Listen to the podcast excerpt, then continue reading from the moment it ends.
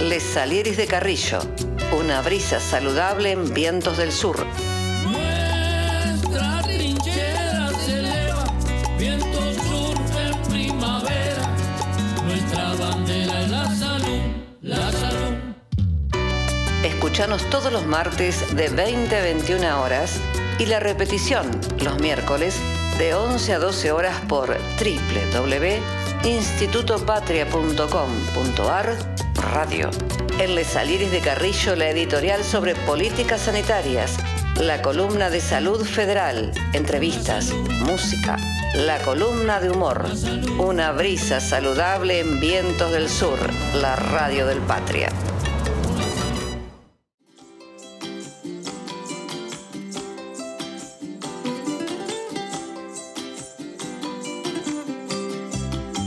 Hola a todos, nuevamente estamos con ustedes y somos Les Salieres de Carrillo, una brisa saludable en Viento del Sur, la radio del Patria. Y saludo a mi compañera de conducción. ¿Qué tal, Juana? ¿Cómo estás? Hola, Carlos. Hola a todas, todos y todes. Nuevamente en este programa con mucha alegría para comenzar, ¿no? Cuanto antes con las efemérides, ¿te parece? Bueno, comenzamos de la semana que ha pasado. Un 19 de agosto de 1945 nace Roberto Sánchez, más conocido como Sandro. Y en 1948, por ley, se crea la Universidad Nacional Obrera. Hoy la conocemos como la Universidad Tecnológica Nacional. Menos mal, ¿no? Cuando tenemos ciertas candidatas que no van a inaugurar ninguna universidad para los pobres. Bueno, yo como pobre pude llegar a la universidad menos mal que no la tenemos. Un 20 de agosto de 1906 nace el historiador José María Rosas. Y un 22 de agosto de 1864 se firma la convención en Ginebra, perdón, el convenio en Ginebra para crear la Cruz Roja Argentina. Y en 1951, un 22 de agosto, nuestra compañera Evita hace su famoso renunciamiento a la vicepresidencia. En 1963 se declara el Día del Folclore y en 1972 tenemos una de las tantas masacres de nuestras dictaduras, la masacre de Trelew, donde supuestamente fusilaron por una fuga a 16 militantes, compañeros, revolucionarios, eh, pero eso es otra dictadura anterior. En 1994, también un 22 de agosto, se aprueba en Santa Fe la constitución nacional que nos rige actualmente, por lo cual tenemos un presidente por elección directa y por cuatro años. Y podríamos tener una nueva constitución en cualquier momento, ¿no? Y poner ahí un sistema nacional integrado de salud sería bastante interesante. Y también, por primera vez este año, una nueva ley, Día del Desagravio al pueblo tucumano por el cierre masivo de los ingenios azucareros en Tucumán. También tenemos otros hechos políticos. ¿Los podés relatar? Sí, sin lugar a dudas estamos eh, recorriendo toda la actividad de nuestro precandidato y compañero Daniel Boyán. Estuvo en Chascomús, en la sala de maternidad y pediatría del Hospital Municipal San Vicente de Paul y en el Club Deportivo de esta misma ciudad. También estuvo junto con el intendente de Navarro recuperando kits de cunitas y repartiéndolos. Y en el barrio Villa Elvira de La Plata estuvo disfrutando del festejo del Día de las Niñeces. Y tenemos obviamente algo muy importante para comentarles. Nuestro compañero hace la presentación de su segundo libro, Cuentos de Taller. Va a estar acompañado por la cantautora Teresa Parodi, por la directora del Consejo Provincial de Coordinación del Sistema Universitario y Científico, la compañera Florencia Santut, y por el jurista Luis Arias.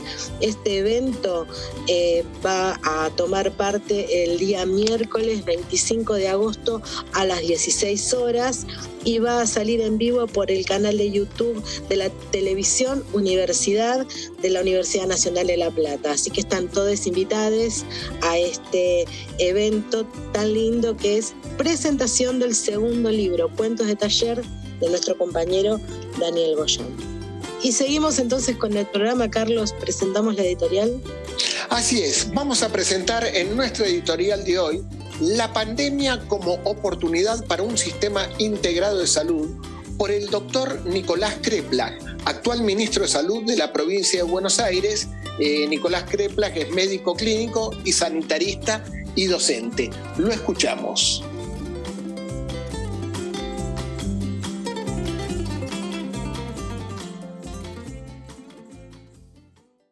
Hola, ¿qué tal? Bueno, vamos a hablar un poco de, la importancia de la integración del sistema de salud y, la verdad que esto es un consenso generalizado para todos aquellos que estamos en, en el sistema de salud en Argentina de hace muchas décadas, que el problema que siempre tenemos y que siempre es creciente es la fragmentación. La fragmentación hace que haya más inequidad, más incapacidad a toma de decisiones, eh, menos eficacia en el uso de los recursos asignados y mucho más espacio para especulaciones y algunos sectores de lucro innecesarios. Esta problemática que, que en el mundo es muy fuerte y que en Argentina se caracteriza por, por la ausencia de un, de un sistema fuerte que coordine, si bien hay mucha presencia del sistema de salud en general, tanto en inversión como en, como en, en llegada, digamos, en capacidad asistencial, eh, la ausencia de un sistema organizador genera esta enorme inequidad. Y mm, en la pandemia era inabordable, esto es una discusión muy vieja, pero en la pandemia, en la pandemia era inabordable la enorme demanda que el sistema de salud tuvo si no se tomaban eh, decisiones integradoras. Al menos esa fue la lectura que hicimos desde la provincia de Buenos Aires y se tomaron enormes estrategias de integración que van desde compras centralizadas de insumo, articulación del sector público primero con la obra social provincial y luego con la seguridad social en general, manejo, y primero conocimiento, sistema de información centralizados para el seguimiento diagnóstico y también para el seguimiento de los pacientes, como también para eh, gestión de camas, conocer cuántas camas tenemos, dónde están, no importa si el sector es público, provincial, municipal o nacional, si es privado, si es la seguridad social, y todos proveyendo información en un sistema centralizado que permitió la articulación de decenas de miles de derivaciones que permitieron que el sistema no colapsara. Pero esto eh, tuvo compras conjuntas de medicamentos, tuvo provisión pública y producción pública de, oxígeno y, y, provisión no solamente al sector público, sino también en muchas oportunidades a la seguridad social, a clínicas privadas que necesitaban resolver la demanda necesaria. Pero muchas más cosas importantes, investigación coordinada por el Estado para la innovación de nuevos medicamentos o vacunas que puedan llegar a todos, eh, protocolos de diagnóstico, asistenciales, de seguimiento, mucha inversión en el sector público que también marca la conducción y el eje y que el resto entonces se, se acompaña o, o, es guiado por el, por el sector público. Yo creo que el aprendizaje de lo que logramos hacer desde la integración del sistema de salud y que eso pudo hacer que, que no solamente no colapsara, sino que se empoderara, que ganara, que creciera el sistema de salud durante la pandemia, eh, nos queda como aprendizaje para lo que viene después, el desafío de que esto se traslade a todas las problemáticas y las temáticas del sistema de salud. Eh, fortalecimos el trabajo en clave de atención primaria, con mucha participación comunitaria, con continuidad de, proceso de cuidado, con centralidad en las personas y no en el sistema. El sistema se adaptó a la necesidad de la gente y no al revés. Estos son los desafíos que, que tuvimos que llevar adelante durante la pandemia y que tienen que quedar para, para el futuro. Así que eh, el trabajo que tenemos por delante entonces es juntarnos, ordenar, organizarnos y proponer un sistema de salud que genere más justicia social. De nada sirven las conquistas de la técnica médica si ésta no puede llegar al pueblo por los medios adecuados. Ramón Carrillo.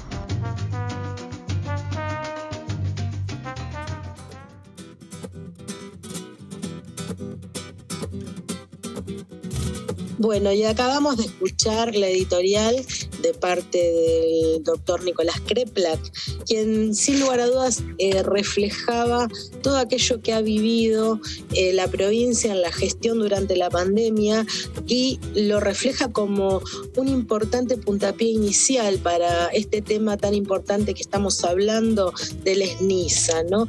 el Sistema Nacional Integrado de Salud de Argentina.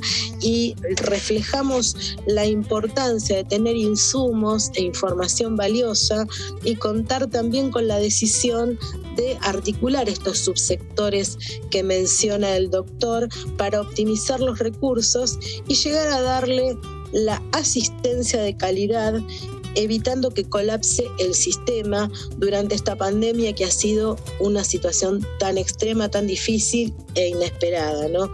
Así que todo esto ha sido un desafío, también es un fortalecimiento para lo que vendrá y sin lugar a dudas la actividad científica ha sido muy valorada y obviamente de ahora en más eh, va a seguir siendo tan importante para salir adelante de esta difícil situación. ¿A vos qué te parecieron las apreciaciones de Kreplak, Carlos? Sin duda un desafío completamente superado. Él en estos momentos como ministro en la provincia de Buenos Aires y su anterior ministro. No nos olvidemos de Daniel Goyán, realmente una dupla que han podido llegar a estas estrategias, llevarlas adelante y algo muy importante que dice, ¿no?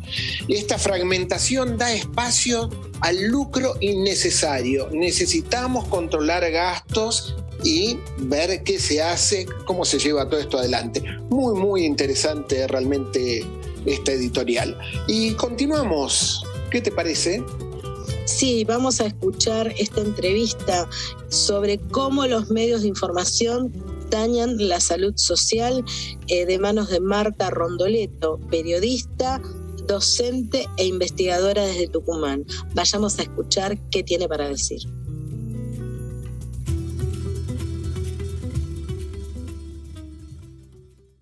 ¿Cuál es el daño desde lo social, lo político y, por qué no, desde lo psicológico que provocan las mentiras programadas por los medios hegemónicos. Todos, de alguna manera, tenemos diferentes versiones eh, o modos de entender o concebir eh, la, la realidad. Nos imaginemos lo que implica que un medio de comunicación haga uso de esa, esa manera de entender la cuestión, pero con un objetivo que va más allá de lo informativo. Y eso ocurre precisamente porque los medios de comunicación siempre tienen una, son eh, instancias que están muy ligados a la política, sean medios comerciales,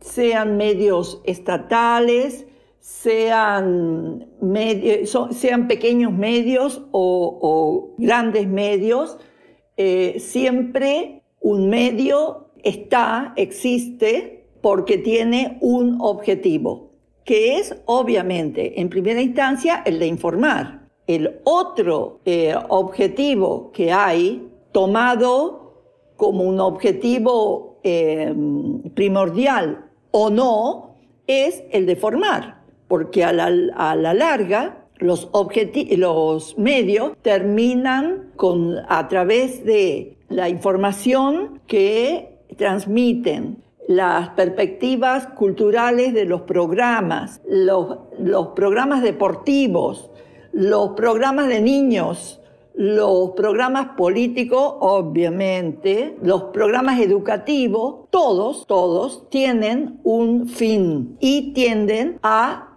formar al, al televidente, al oyente o al lector. Ahora, si esos medios tienen además un interés político X, su línea editorial, su línea eh, periodística, su línea informativa, su línea cultural, eh, va a tener que ver con la perspectiva o la concepción política que se tenga del mundo, de la sociedad y del rol que le toca jugar en esos contextos, en el contexto en el que esté. Siempre hay un interés que es económico, por un lado, puede ser económico solamente, pero eh, siempre va a haber dentro de un modelo de accionar político. Entonces, no existe eso de, ah, yo, soy objetivo. Nuestro en medio es objetivo. Eso no existe. La objetividad no existe. Si a eso se le suma una, un accionar con un específico objetivo político partidario, la realidad se torna mucho más turbia, Y si a eso se le suma que no se pone, eh, no se hace una demostración eh, pública, una mostración pública de ese interés y se lo oculta dentro de esa cuestión de la objetividad informativa, esto da pie a que en la actualidad, más que en cualquier otro momento, ah, se haya asentado eh, haya logrado un lugar importante, esto que se llama de las informaciones falsas, las noticias falsas. Y acá me parece que es saludable que uno haga una distinción entre lo que es la mentira y lo que es una información mentirosa y una información falsa, o sea, la diferencia entre falsedad y mentira. Digamos que la mentira, y esto lo, lo, estoy leyendo, es una información falsa que se emite a sabienda que es falsa. Mentir es decir o manifestar lo contrario de lo que se sabe, se cree o se piensa, dice, o sea que es basiquísimo. Es mentira y quien lo dice, quien la dice, lo sabe perfectamente. Desafortunadamente, ha empezado a existir dentro de los medios de comunicación toda una línea de acción que eh, miente. Dice cosas que no son verdaderas, que eso hace daño, obviamente. Daña en lo social porque se supone no está todavía internalizado masivamente la acción de cuestionar a los medios de comunicación, de cuestionar el mensaje. Genera y afecta la interacción social, afecta incluso la interacción psicológica. Entonces, efectivamente, esto es algo que hay que denunciar, hay que analizar y de alguna manera hay que hacer la sociedad, los miembros de los grupos, adquieran la, la competencia, la capacidad para poder distinguir una mentira, una información falsa o una información incierta. Las informaciones inciertas son aquellas que son difíciles de comprobar y que generan incertidumbre. Las audiencias adquieran la capacidad para poder discernir lo que es una información falsa de lo que es una mentira o de aquello que es incierto. Afinen su percepción, actualicen la información actualicen las creencias, analicen las experiencias y eso va a permitir eh, tener certeza eh, sobre la información que se recibe. Frente a las enfermedades que genera la miseria, frente a la tristeza, la angustia y el infortunio social de los pueblos, los microbios, como causas de enfermedad, son unas pobres causas. Ramón Carrillo.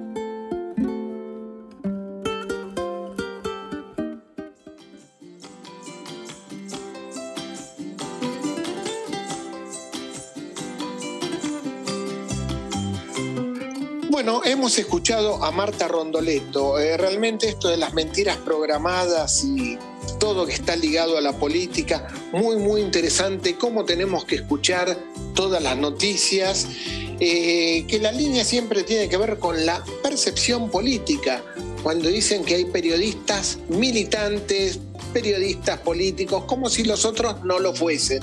Eh, todos tenemos nuestra propia subjetividad y esto es válida. O sea, ella dice, no existe la objetividad, ¿no? El interés se oculta, las noticias son falsas. Bueno, estos días lo estamos viendo, quienes se rasgan las vestiduras, eh, es muy, muy actual el tema. ¿Opinás lo mismo o diferente? No, me parece que es eh, totalmente cierto lo que dice Rondoleto. Y también eh, recordemos que no hace mucho tiempo nuestra compañera Cristina Fernández de Kirchner y vicepresidenta nos pidió a todos que tratemos de pensar por nosotros mismos, de escuchar toda la información y de sacar nuestras propias conclusiones, que es creo que lo que apunta también a lo que dijo la licenciada y periodista, ¿no? Cuestionar lo que se escucha sería muy importante y recordemos que todo aquello que se dice, de la forma en que se dice, comunica un gesto, una palabra, una, un tema musical, todo comunica. Así que me parece que eh, discernir todo aquello que nos llega como información es sumamente importante. Eh, pero bueno, el programa no termina aquí, eh, sigue y tenemos obviamente nuestro tema musical. ¿Qué te parece, Carlos, si lo presentas? Sí, vamos a comunicarnos con la música ahora un ratito. Vamos a escuchar a King Koya con ¡Eh, Chango!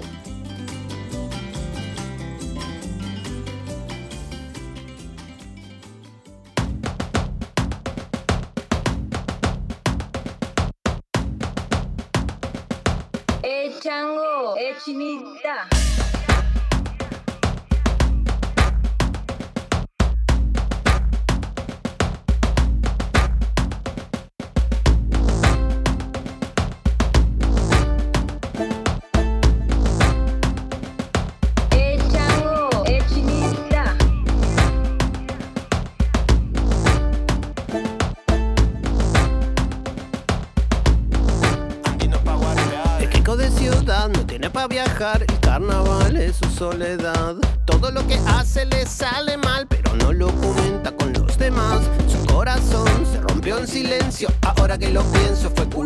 Él. Todo lo que quiere lo va a lograr, pero no sabe cuándo le va a llegar. Él viene de Jojo y se vino para el sur, la tierra que dejó la dejó en el fondo. Todo lo que lleva lo lleva al hombro. Andino pa' guapear, charango y bombo. Él viene de Jojo y se vino para el sur, la tierra que dejó la dejó en el fondo. Todo lo que lleva lo lleva al hombro. Andino pa' guapear, charango y bombo. El jujeño no se droga. El jujeño coquea, coquea. Acá el jujeño no besa. Acá el jujeño chapa. Acá el jujeño no dice el pibe, el piba. El jujeño y la jujeña dice el chango, el chinita.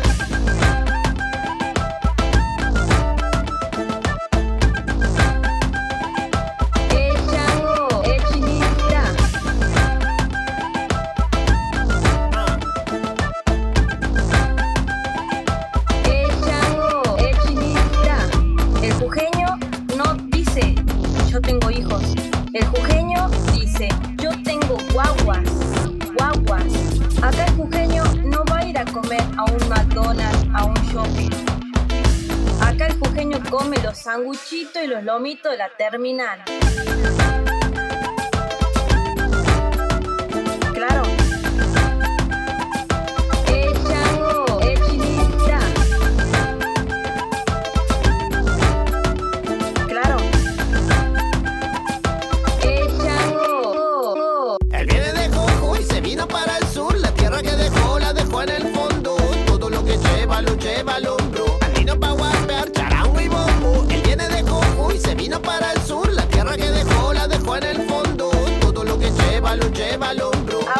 carnaval, vamos a Tilcara y a Maimara. Claro. Eh, chango.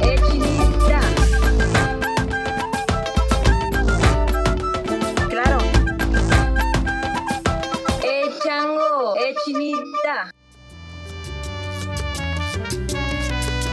Les Salieris de Carrillo, una brisa saludable en vientos del sur.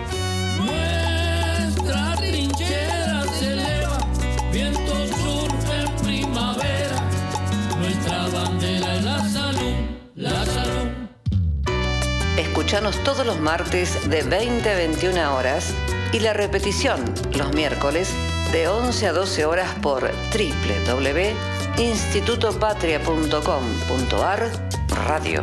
En Les Salieres de Carrillo, la editorial sobre políticas sanitarias, la columna de salud federal, entrevistas, música, la columna de humor, una brisa saludable en vientos del sur, la radio del Patria.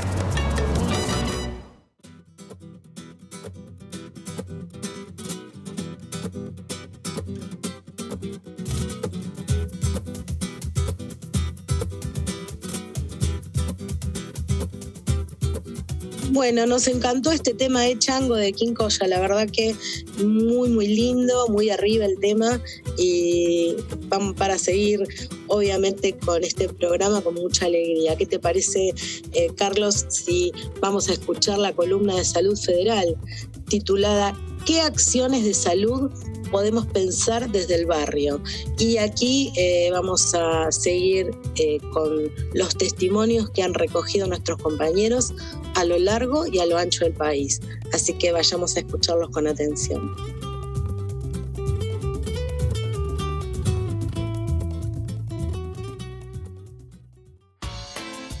Salud Federal. Voces a lo largo y ancho del país por el derecho a la salud, La participación popular.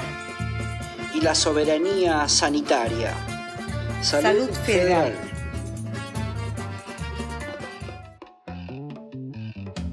En los testimonios federales de hoy, ¿qué acciones de salud podemos pensar en el barrio? Luis Ortiz, El Manantial, Tucumán.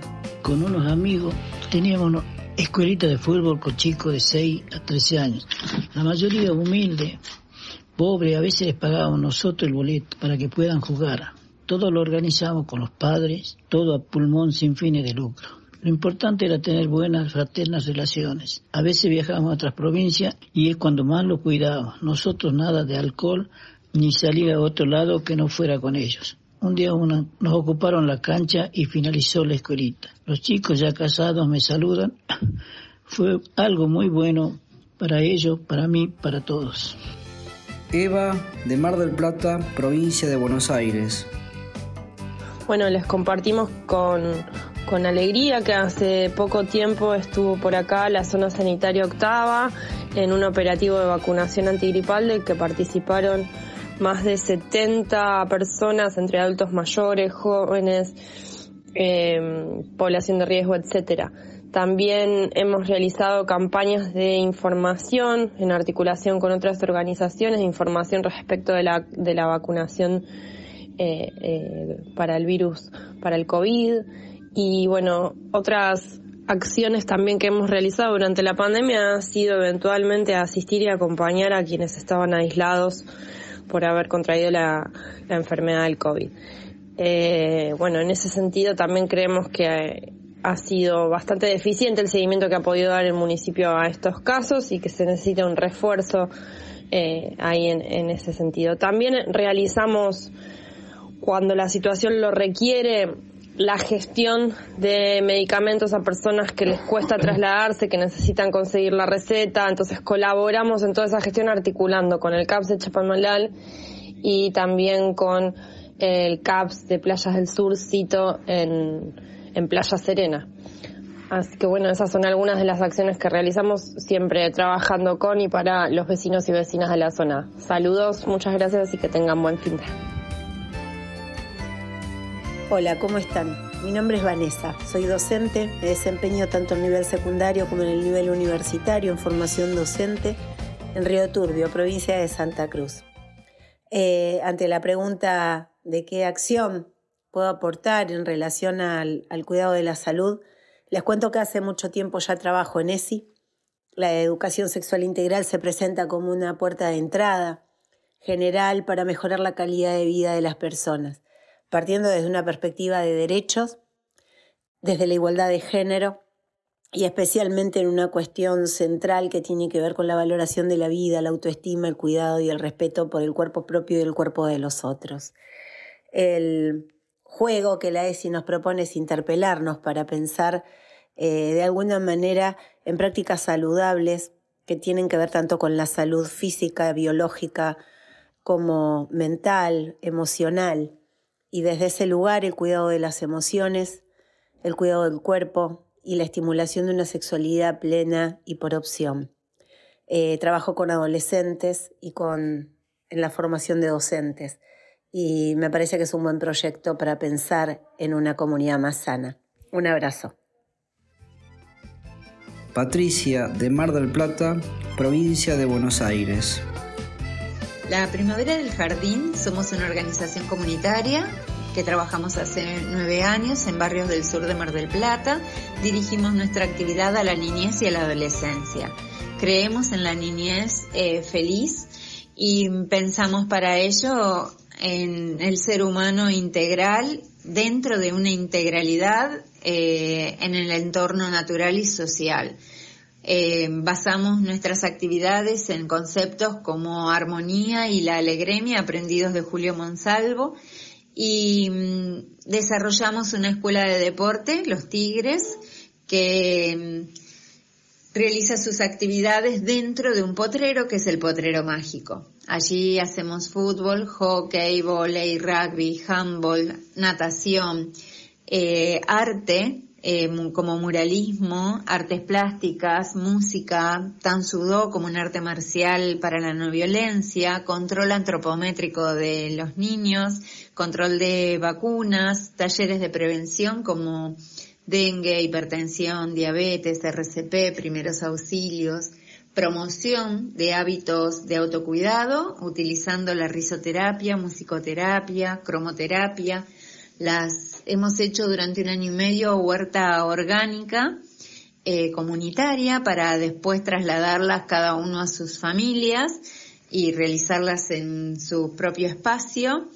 Eh, fogones con jóvenes y de ahí hemos hecho ciclo de charlas eh, a partir de sus propias agendas sobre sexualidad integral, eh, género, violencia, violencia obstétrica y en época de pandemia hemos hecho vacunación antigripal puerta a puerta, educación de los cuidados necesarios para prevenir el contagio y seguimos siendo un punto de, eventual de vacunación.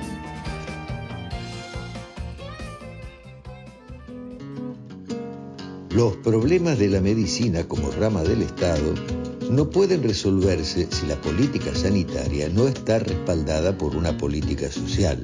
Del mismo modo que no puede haber una política social sin una economía organizada en beneficio de la mayoría. Ramón Carrillo.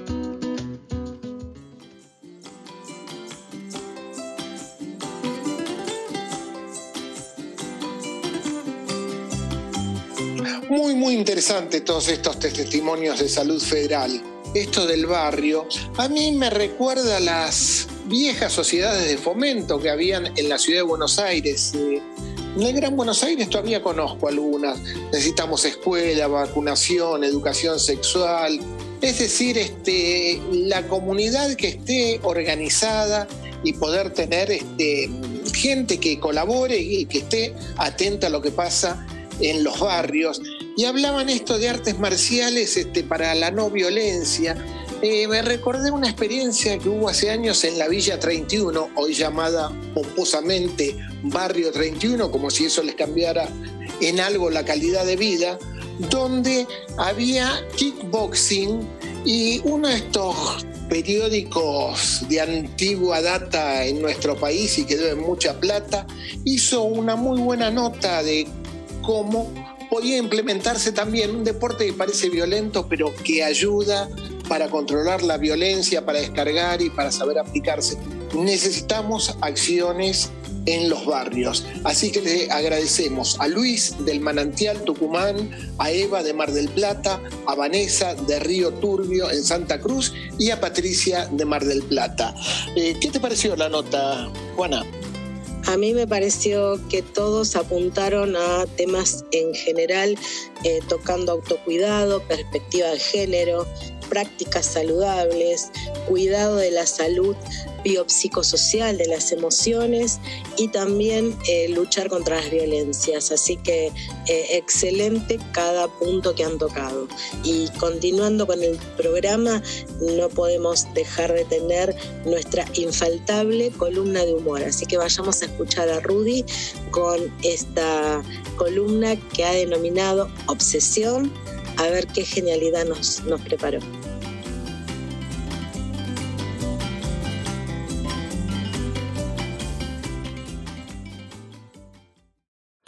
Atención, queridos y queridas oyentes, esta columna tiene escenas de psicoanálisis explícito.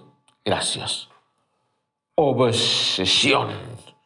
Bueno, cuarentenieros, vacunadites, distanciamientos y y demás postergades de esta y otras galaxias me van a tener que disculpar, les voy a volver a relatar un hecho que no por ser personal es necesariamente verídico ni mucho menos verificable, lo que no implica que deje de ser comunicable o no, según dirían los sofistas. Bueno, ocurre que hace unas dos semanas cuento con mis dos vacunas aplicadas en el mismo brazo izquierdo. Y estoy considerando que es probable que mi cuerpo tenga la suficiente cantidad de anticuerpos, vaya contradicción, un cuerpo con anticuerpos, me pregunté si no era hora de desarrollar alguna inmunoglobulina F, le hace freudiana, ante tanto disparate viralizado. Así fue como llamé a mi analista histórico. Llamémoslo A, por una cuestión alfabética y porque si el mismísimo Freud ocultaba el nombre de sus pacientes cuando publicaba sus casos, me parece pertinente hacer lo mismo con el nombre de mi analista por una cuestión de equidad. Así que yo lo llamo A y ustedes establecerán si esa A es de Alfredo, Adalberto, Alberto, Alfonso, Luis del Carmen o Ana Freudiana. La realidad es que lo llamé y al atenderme, antes de que yo atinase a decir aguabá o bien hola, estoy profundamente angustiado y no sé por qué será, escuché una voz en su teléfono que decía, hola Rudy. Era el contestador que me dijo esto para mi sorpresa y dijo, si sos vos, cosa harto probable según las estadísticas de mis mensajes, en este momento no te puedo atender porque le estoy curando la ansiedad a otro neurótico. No obstante, si estás muy ansioso, vale decir la misma ansiedad de siempre, pero multiplicada por el coeficiente pandémico, te ofrezco mi servicio de interpretación on streaming. Si estás ansioso por causas familiares, marca 1. Si estás ansioso por motivos de género, marca 1. Si estás ansioso por temas de pareja, marca 2 o 3, depende de qué se trate.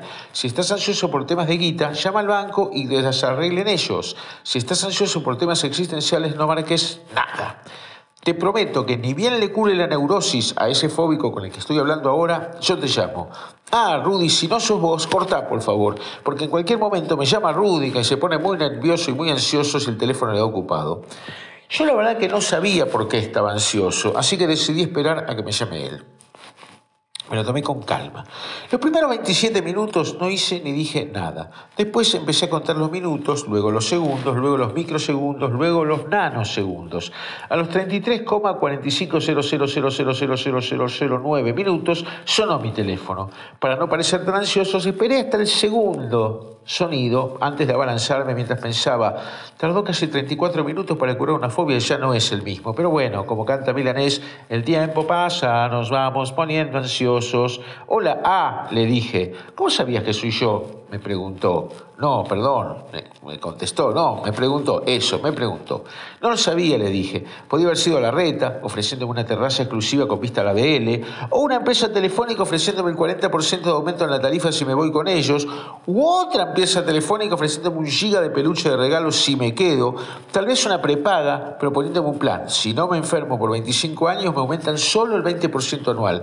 También podría ser un abogado ofreciéndome una jubilación en Nigeria, o una chica haciéndose pasar por mi hija para sacarme unos mangos fingiendo un secuestro express, o un banco, ofreciéndome un crédito para poder pagar una deuda que no tengo y deber mucho más que antes, una encuestadora preguntándome si me parece bien que en la residencia de Olivos haga un pijama party con todos los invitados disfrazados de Batman, u otra encuestadora que me preguntara por qué dirigente opositor pienso votar en las próximas elecciones, así derecho, o una vendedora de tiempo compartido ofreciéndome matrimonio, una semana de matrimonio por año, o una prima preguntándome o mejor dicho, que hizo ravioles de soja y alpiste, invitándome a comerlos, o un libertario explicándome que si se me cae un edificio en la cabeza es por mi culpa porque justo pasé por ahí. U otro psicoanalista que no seas vos, A, ofreciendo curarme tres síntomas al precio de uno, o una muchache diciéndome que de acuerdo a la nueva ley de portabilidad me puedo cambiar de género y conservar el número de celular, o Patrificer diciéndome que si la voto aunque no sea candidata me regala un afiche con un mapuche y un juego de dardos, o un grupo antivacunas proponiéndome que por una módica suma de dinero me devuelven mi viejo ADN, o un CEO ofreciéndome que compre acciones de una nueva religión directo desde el pozo. Del otro lado, silencio en la línea. De pronto volvió. Eh, disculpe, Rudy, mientras usted enumeraba las posibilidades, me hicieron un hisopado que dio negativo, le di de comer a mis tres obsesiones y comencé un vínculo sentimental que se cortó porque justo se interrumpió el servicio de Internet. Bueno, dije yo, ya que está ahí, ¿me puede explicar por qué hay gente que no se vacuna? No, dijo él. Podría explicarle que se trata de una fobia ancestral a las agujas o cualquier objeto peniforme, o bien de la represión del deseo de ser penetrado o penetrada por un líquido que contiene ARN, o bien de la militancia vegetal que rechaza todo producto proveniente de vaca, incluso las vacunas, y muchas otras hipótesis y tesis más. Pero dígame, Rudy, ¿usted me creería? ¿Y a usted qué le parece? Le pregunté con mi más ancha sonrisa. Muchas gracias por haberme escuchado, dado que mi analista en este caso no lo hizo. Y hasta la próxima y que estén muy bien y cuidémonos mucho. Mientras los médicos sigamos viendo enfermedades y olvidemos al enfermo como una unidad biológica, psicológica y social, seremos simples zapateros remendones de la personalidad humana. Ramón Carrillo.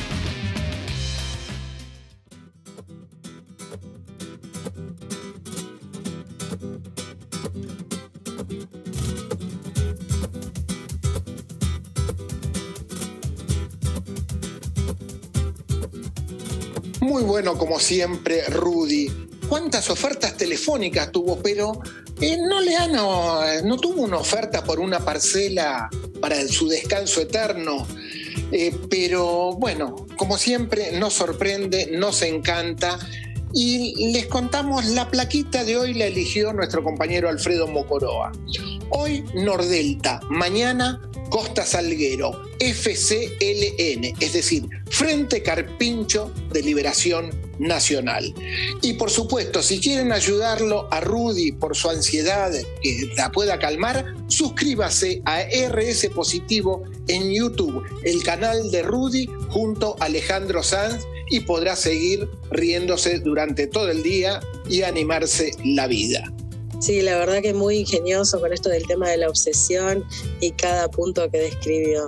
Eh, una genialidad, como siempre. ¿Pasamos a la música? Sí, dale, vamos a seguir entonces con un tema bien arriba, eh, paisaje, pero con una versión muy original con la Helio Valdés, la princesita Karina y Abel Pintos. Así que a disfrutar este tema.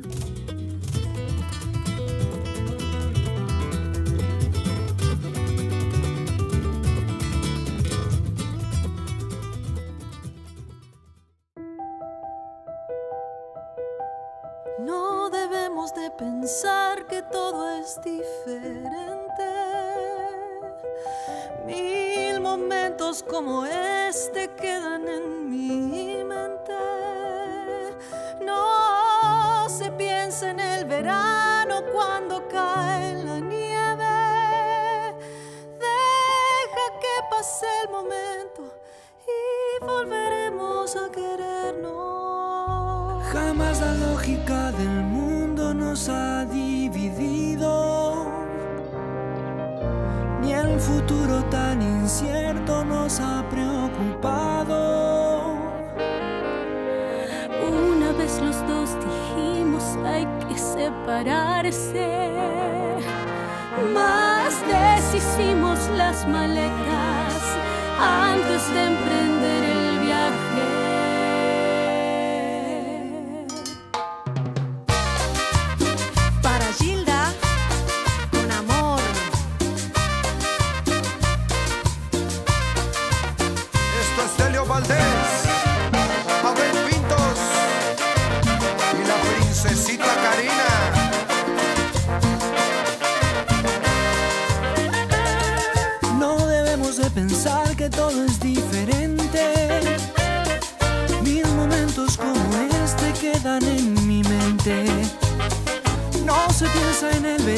cuando cae la nieve. Deja que pase un momento y volveremos a querernos.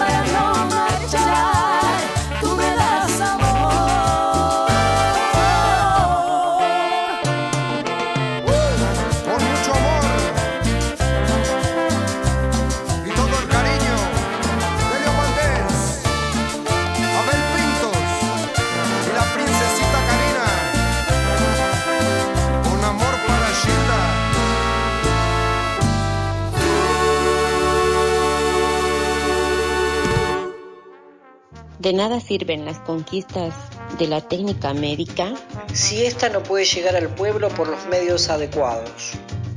Ramón Carrillo.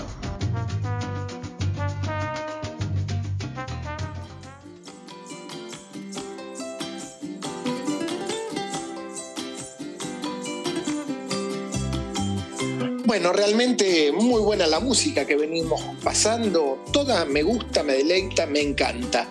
Y ahora vamos a seguir con el programa, con nuestra entrevista de salud ancestral.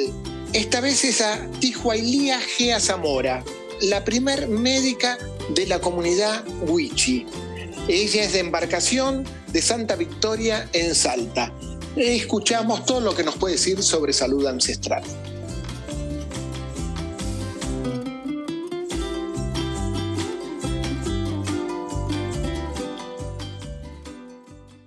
Y recibida de médica, ¿cómo emergen los saberes culturales en tu práctica profesional? En pensar en cómo emergen los saberes de, de- mi pueblo, digamos, cómo emerge es en la práctica, en el roce con las personas. Porque sí me sucedió, digamos, que cuando yo, obviamente, hace muchos años, digamos, comencé mi práctica, la comencé con otros pueblos indígenas que no eran el propio, yo trabajé allá en Venezuela con los pueblos, principalmente eh, Pumé y con los Cuiva.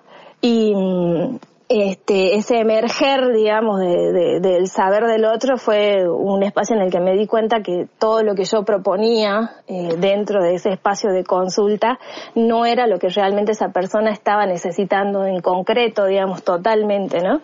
Y el poder habilitar el espacio para que el otro se exprese, para que te cuente qué es lo que tiene y para que cuente un poquito, digamos, de dónde nace ese problema y cuáles son sus propias concepciones sobre su problema, incluso hasta qué piensa que puede hacer hacer, digamos, para poder sanar. Hemos llegado, digamos, a veces a consensos dentro del espacio de consulta, decir, bueno, yo en este momento eh, terminando de hablar, hablar, digamos, desde la concepción que tienen, por ejemplo, las personas de mi pueblo sobre la enfermedad y la relación que tiene con, con el espíritu y este, la necesidad de que en ese caso intervenga un hayabú, que es un, si se puede decir, un médico indígena, Wichí, eh, en el proceso de sanación, digamos, como que en, lo que yo puedo intervenir es en aliviar algunos síntomas en ese momento, pero que la cura definitiva viene, digamos, en, en relación a, a poder eh, acudir a la medicina tradicional. Em, ¿no? Es importante en ese espacio, digamos, jerarquizar este saber, entenderlo desde ese lugar y obviamente ahí es donde entra este proceso que le llamamos interculturalidad, ¿no? Es como un diálogo entre lo que uno sabe, lo que el otro sabe, siempre en un mismo, más o menos en los mismos niveles de jerarquía, pero en el espacio comunitario creo que, que lo que nos toca es jerarquizar más el conocimiento propio de cada pueblo, los conceptos propios de cada pueblo, ¿no?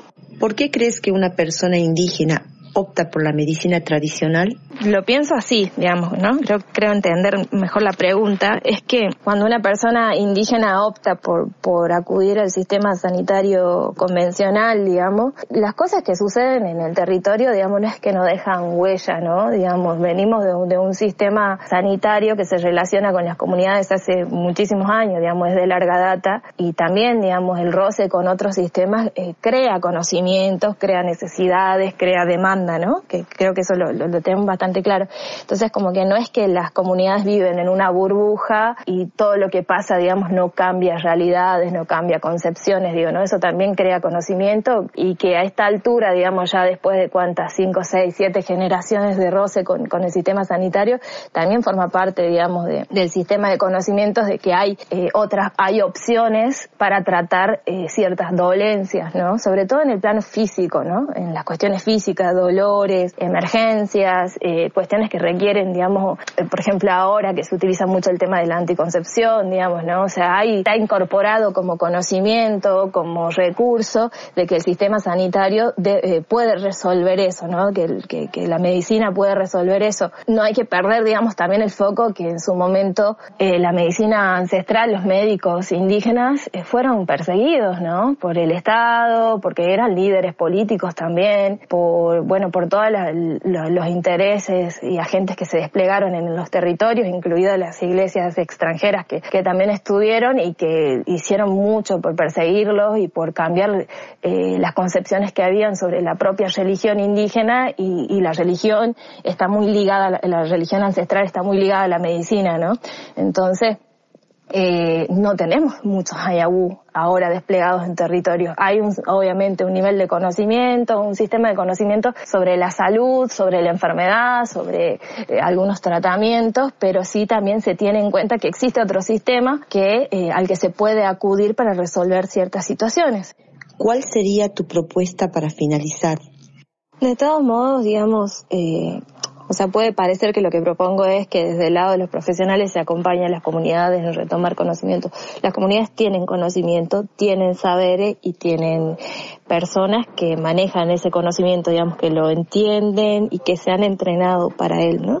Eh, creo que además de lo que nosotros hacemos, desde eh, lo que proponemos, digamos, desde el trabajo de la interculturalidad como un, proceso transversal a toda la práctica en salud, digamos, a todo lo que nosotros ofrecemos del sistema sanitario, eh, es que digo que hay que destacar que los pueblos indígenas a través de todos estos, estos años, digamos, eh, eh, han resistido han resistido, han resistido, digamos, todas las oleadas civilizatorias, todo este proceso de aculturación y de avanzada cultural y territorial sobre sus pueblos, porque todavía a estas alturas, aunque no esté tan visible o para los demás no sea algo tan visible, el conocimiento existe, el conocimiento sobre los procesos eh, de salud este, existen, el proceso, sobre los procesos de sanación todavía existen, eh, sobre qué medicinas o qué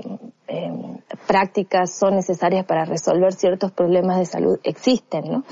Eso, digamos, ¿no? Para que no quede tampoco que los grandes salvadores van a ser los profesionales del sistema sanitario o, los académicos, los intelectuales o los gerentes o, los gobernantes, ¿no? Digamos, eh, creo que lo más valorable de todo esto es que a pesar de 200 años de Estado y de mucho tiempo antes, digamos, de avanzada este, de, la conquista, digamos, este, eh, los conocimientos y los saberes siguen en, el corazón de los pueblos, ¿no? Existen. Frente a las enfermedades que genera la miseria, frente a la tristeza, la angustia y el infortunio social de los pueblos, los microbios, como causas de enfermedad, son unas pobres causas. Ramón Carrillo.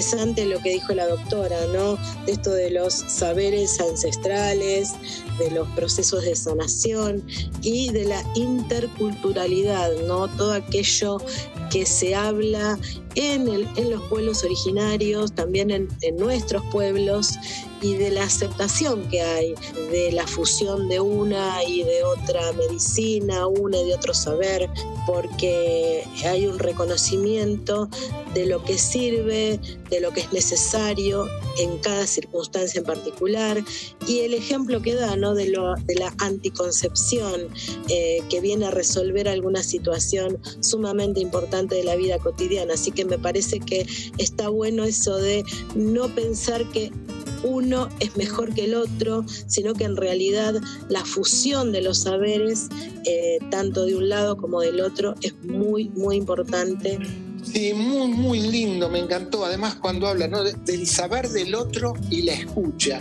Lo más importante que tiene que tener cualquier persona es justamente ¿no? el otro y esta escucha. Y algo que dijo, ¿no? La persecución que han tenido siempre de parte del Estado y de las iglesias extranjeras. Me gusta cómo lo llaman las iglesias extranjeras, porque ellos estuvieron antes que nosotros. Muy, muy interesante. Realmente, eh, Tijuailía Gea Zamora, una médica para el pueblo y del pueblo, y no solo Wichi. Es cierto, eh, pero bueno, como vos decís, Carlos, el tiempo es tirano. Y si el tiempo es tirano, nos tenemos que ir despidiendo con nuestros agradecimientos. En primer lugar, como siempre, a nuestra locutora, Nora Gómez. A las caricaturas que ustedes ven en nuestro flyer, que las realiza Luis Inca, a él lo pueden contactar en www.caricaturasenfiestas.com.ar. Y también agradecemos a Son del Sur, quien han realizado la letra y música de nuestra cortina musical y ellos los pueden escuchar en YouTube como Son del Sur. Y también agradecemos a quienes transmiten nuestro programa FM 95.5 Radio Higa de Junín en la provincia de Buenos Aires y FM 94.9 Pueblo de 28 de noviembre en Santa Cruz.